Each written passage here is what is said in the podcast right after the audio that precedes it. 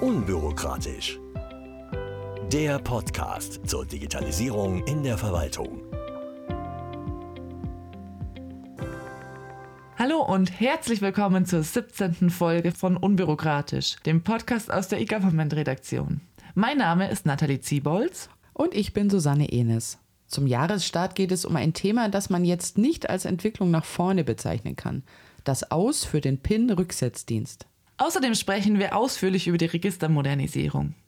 Ja, und natürlich haben wir auch diesmal ein spannendes Interview. Unsere Kollegin Nicola Hauptmann hat mit Paulo Kalkake, Projektleiter der Venture Client Einheit GovTech HH der Stadt Hamburg, darüber gesprochen, wie Startups und Behörden zusammengebracht werden können. Ja, dann starten wir doch gleich direkt mit der Online-Ausweisfunktion. Ich habe ja gerade erwähnt, dass es sich hier um einen Rückschritt handelt. Momentan ist es so, wer einen neuen Personalausweis braucht, geht zum Amt, beantragt den Ausweis, bekommt ihn irgendwann und bekommt außerdem per Post einen Brief mit einer PIN. Mit dieser PIN lässt sich dann die Online-Funktion im Personalausweis nutzen. Was jeder tun sollte, denn damit lassen sich Behördengänge online erledigen. Zumindest die, die es bisher gibt. Wenn man diese Online-Funktion aber nicht gleich freischaltet, vielleicht weil man es nicht will oder noch nicht will, dann kann man das natürlich auch später noch machen. Wenn man die PIN aber dann nicht mehr findet, konnte man zumindest bisher einen sogenannten PIN-Rücksetzbrief anfordern, in dem die ganzen wichtigen Daten nochmal drinstehen. Diesen Online-Service gibt es seit genau zwei Jahren. Und jetzt wurde er wieder eingestellt. Genau, bisher konnte die PIN online quasi nachbestellt werden. Und jetzt geht das nicht mehr. Jetzt muss man zur Behörde gehen und sie vor Ort aktivieren lassen. Zwar immerhin weiterhin kostenlos, aber eben nicht mehr digital. Ja, jetzt laufen also doch wieder die Bürger und nicht die Daten. Der Wunsch von Ex-Kanzler Gerhard Schröder, und das ist übrigens auch schon 24 Jahre her, erfüllt sich also immer noch nicht.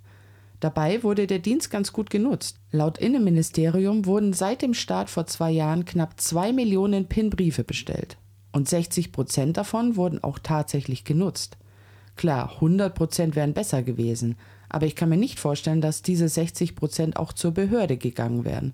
Termin ausmachen, hinfahren, warten. Da ist ein Klick doch viel schneller und einfacher. Das Digitallabor des Deutschen Sparkassen- und Giroverbands hat deswegen fünf Alternativen zum PIN-Brief vorgestellt. Zum Beispiel, dass der Brief weiterhin bestellt werden kann, aber etwas kostet. Bezahlt werden soll über die Ausweis-App.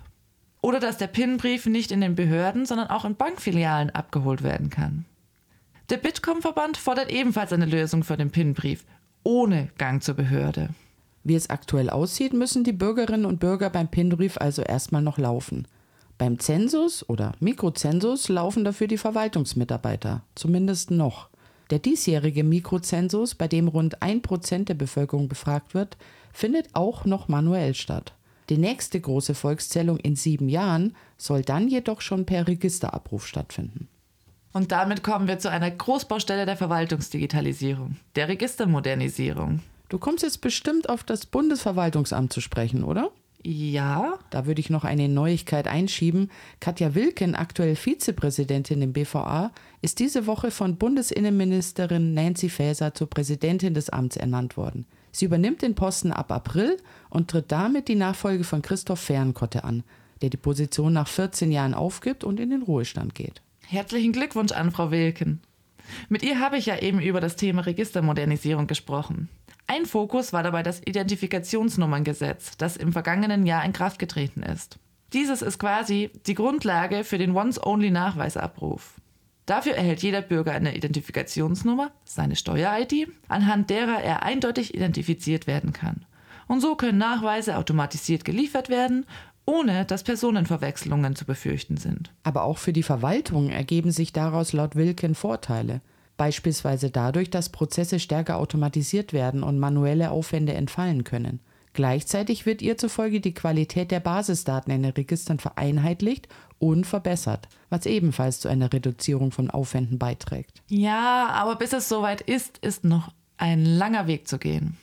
Mittlerweile sind immerhin die Kernfunktionalitäten umgesetzt und sowohl die Identifikationsnummern und weitere Daten zu Personen können jetzt an die registerführenden Stellen übermittelt werden. Auch ein erstes Pilotprojekt wurde bereits abgeschlossen. Das nationale Waffenregister hat im Zuge dessen erfolgreich die Identifikationsnummern sowie weitere Daten zur Person aus dem zentralen Datenbestand des Bundeszentralamts für Steuern übernommen. Insgesamt ging es dabei um knapp 2,4 Millionen Personendatensätze. Und 90 Prozent von diesen konnte einer Identifikationsnummer zugeordnet werden. Wilken ordnet das wie folgt ein. Das ist ein sehr gutes Ergebnis, das auch die insgesamt gute Datenqualität im NWR zeigt. Gleichwohl ergaben sich auch zahlreiche Abweichungen bei den Detaildaten zur Person, die fachlich zu prüfen und zu bereinigen sein werden. Deswegen auch Ihre klare Handlungsempfehlung an die registerführenden Stellen, sich frühzeitig mit der Einführung der Identifikationsnummern beschäftigen. Einerseits sind schließlich fachliche, aber eben auch technische Fragen zu klären, etwa was die Standards, Infrastruktur, Anpassung des eigenen Datenmodells und externe Schnittstellen angeht. Ja, aber die registerführenden Stellen sind nicht die einzigen, die sich vorbereiten müssen. Damit der Datenaustausch auf breiter Fläche funktioniert, müssen auch die Kommunen Standards umsetzen. Dazu gehört beispielsweise X-Basisdaten oder X-Datenschutzcockpit. Wirken weist in diesem Zusammenhang auch darauf hin, dass sich hier aufgrund der dezentralen Datenvorhaltung prinzipiell hohe Aufwände ergeben können. Was heißt das nun genau für die Kommunen? So ganz genau ist das noch nicht abzusehen. Wilken meinte, dass das BVA in Zusammenarbeit mit den Fachverfahrensherstellern und IT-Dienstleistern versuchen wird, den Aufwand möglichst klein zu halten. Ist ja schon mal eine gute Neuigkeit. Wie man die Implementierung genau erleichtern kann, soll allerdings erst im Rahmen eines Workshops erarbeitet werden. Wer aber schon jetzt noch ein paar genauere Informationen zur Registermodernisierung haben will, findet das ganze Interview in den Show Notes. Genau, und wir werfen abschließend noch einen Blick nach Hamburg. In unserem heutigen Interview spricht unsere Kollegin Nicola Hauptmann nämlich mit Paulo Kalkhake, Projektleiter der Venture Client Einheit GovTech HH der Stadt Hamburg. Dabei geht es unter anderem darum, wie dieser Prozess abläuft und warum es die Experimentierklausel in der Hamburger Vergaberichtlinie brauchte. Also, Herr Kalkake, ich freue mich, dass Sie bei uns sind. Bin sehr gespannt. Zu Beginn mal ganz kurz wie als Steckbrief, was macht denn GovTech HH? Ja, zunächst vielen Dank für die Einladung. Mit GovTech HH haben wir im April 2022 Deutschlands erste Public Venture Client Unit gegründet.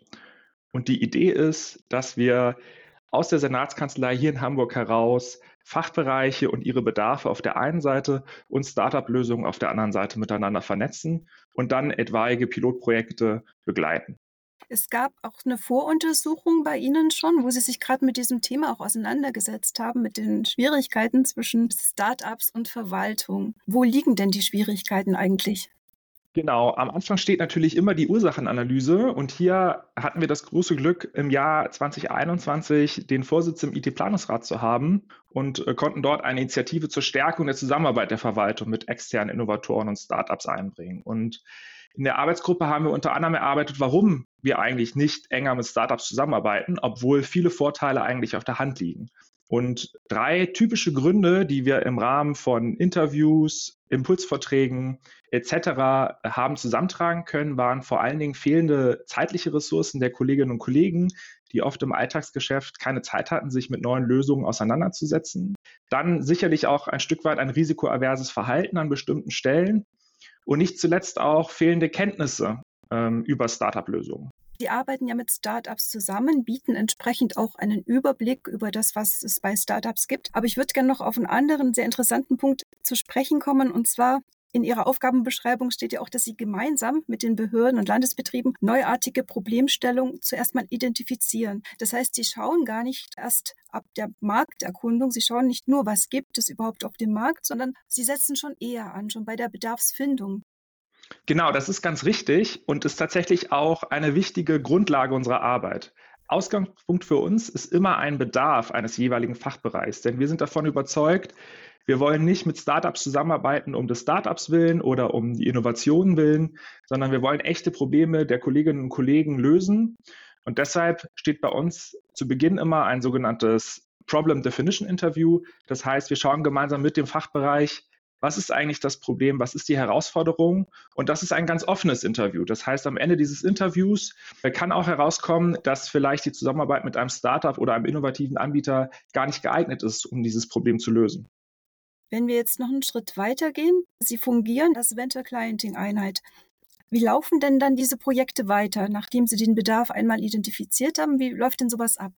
Wir haben den Begriff Venture Clienting und das Prinzip oder diesen Ansatz Venture Clienting nicht erfunden. Wir haben uns das aus der Wirtschaft abgeguckt. Dort wird es seit einigen Jahren sehr erfolgreich von Großkonzernen, von BMW über Bosch bis hin zu der Otto-Gruppe vorgemacht. Und der Venture Client oder der Venture Client Prozess ist ganz klar definiert in fünf Schritten. Es beginnt typischerweise mit der Bedarfserkundung, über die wir eben gerade auch sprachen. Und daraufhin folgt dann eben die Markterkundung, in der der Fachbereich spannende Lösungen kennenlernen kann.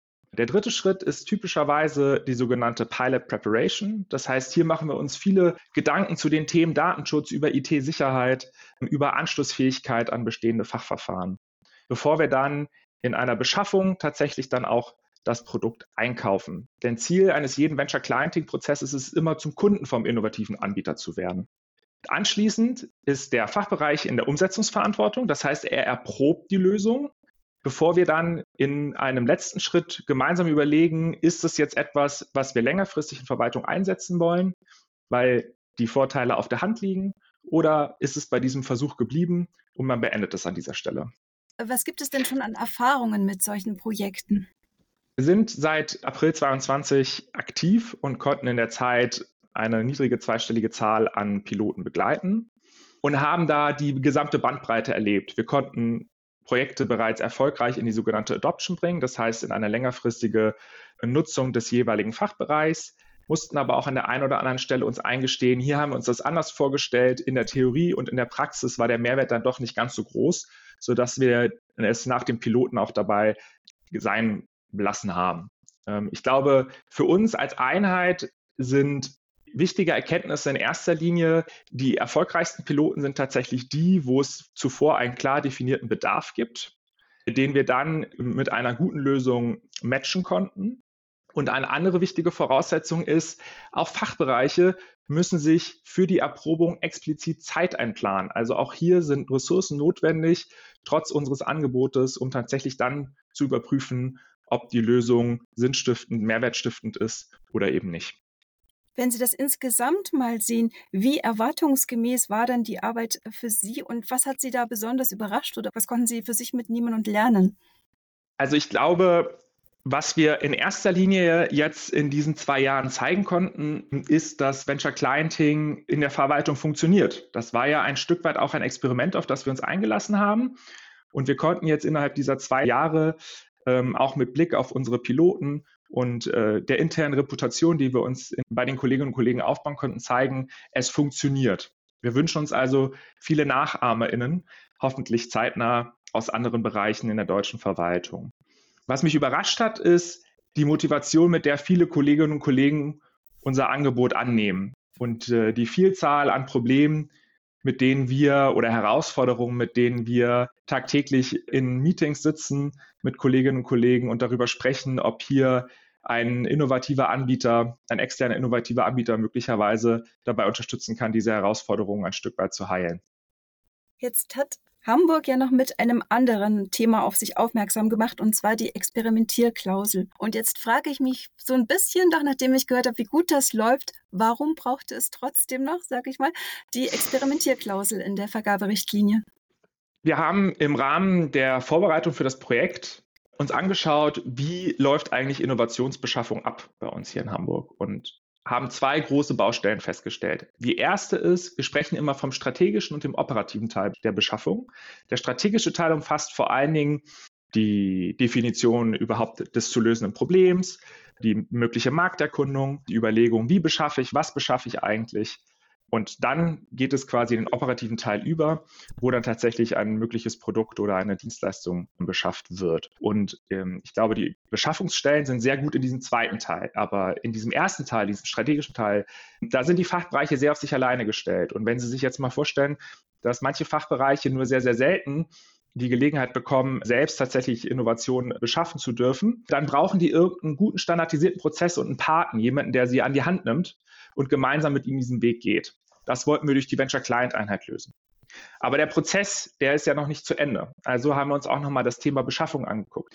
Und ich persönlich finde immer, Beschaffung ist am Ende des Tages nicht der große Innovationsverhinderer in diesem ganzen Prozess, aber er ist am Ende des Tages ein Flaschenhals. Und mit der Experimentierklausel wollten wir diesen Flaschenhals ein Stück weit öffnen und uns hier etwas mehr Geschwindigkeit zugestehen, wenn wir feststellen, da ist eine neue Innovation am Markt, die wir gerne zügig erproben wollen, um belastbare Ergebnisse, belastbare Erfahrungen sammeln zu können. Und das haben wir mit der Experimentierklausel umsetzen können.